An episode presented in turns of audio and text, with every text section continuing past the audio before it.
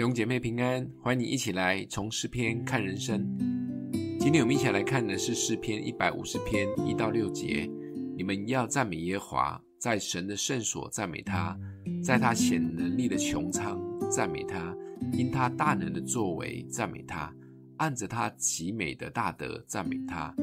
要用角声赞美他，鼓瑟弹琴赞美他，击鼓跳舞赞美他。用丝弦的乐器和箫的声音赞美他，用大声的拔赞美他，用高声的拔赞美他。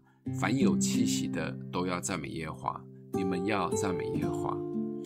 今天是诗篇一百五十篇的最后一篇，也是我们今年整个诗篇系列最后的结尾。先预祝大家二零二四新年快乐。最后的一篇诗篇里面，虽然只有短短的六节经文。但却充满着活力及快乐，总共出现了十三次的“赞美”两个字，完全表明整个赞美神的核心。在哪里赞美？为什么要赞美？如何赞美？何时及谁要来赞美？总结一句就是：你们要赞美耶和华。如果我们反复的来读几遍一百五十篇，喜乐的灵会充满，整个人都会想站起来跳舞赞美神。这就是最美的结尾。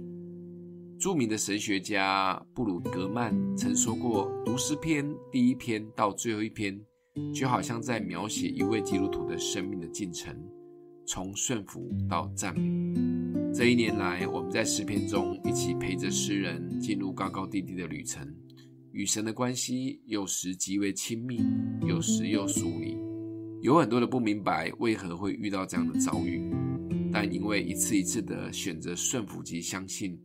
以至于到最后，我们不会再被环境困住。当再大的困难临到时，我们最终依然选择赞美。这就是诗篇最完美的收尾。管他的，就是来赞美神吧。